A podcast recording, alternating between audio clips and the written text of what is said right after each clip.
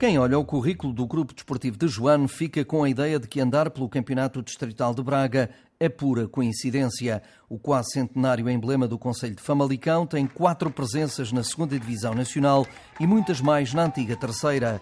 Por isso, o presidente Custódio Batista tem uma obsessão: subir já esta temporada aos Nacionais. Sonho era, enquanto que eu cá cheguei, era sempre ter, subido e nunca tive essa possibilidade, mas assim, continuo com essa esperança.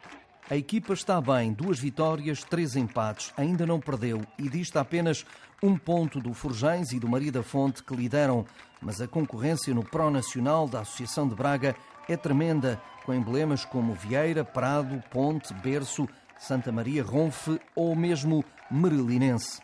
Vieram duas equipas bastante boas, não é? Vamos ver. Vamos ver se nós conseguimos superar isso, mas vai ser mais difícil.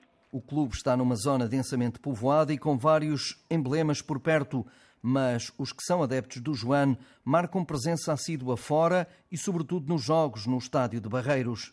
Epá, é aqueles que gostam, de, gostam dela, são, são, são da, freguesia, da, da, da vila.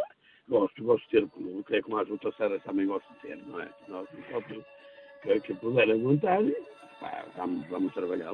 Só com o apoio de todos o clube consegue voltar aos campeonatos nacionais ou andar sempre na luta pela subida do distrital.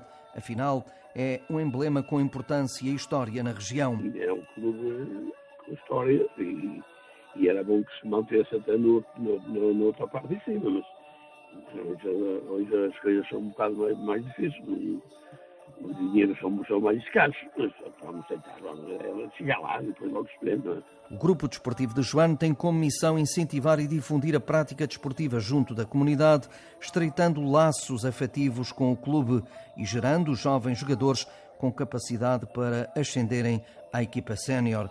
É assim desde 1930, lá para as bandas da Vila de Joano.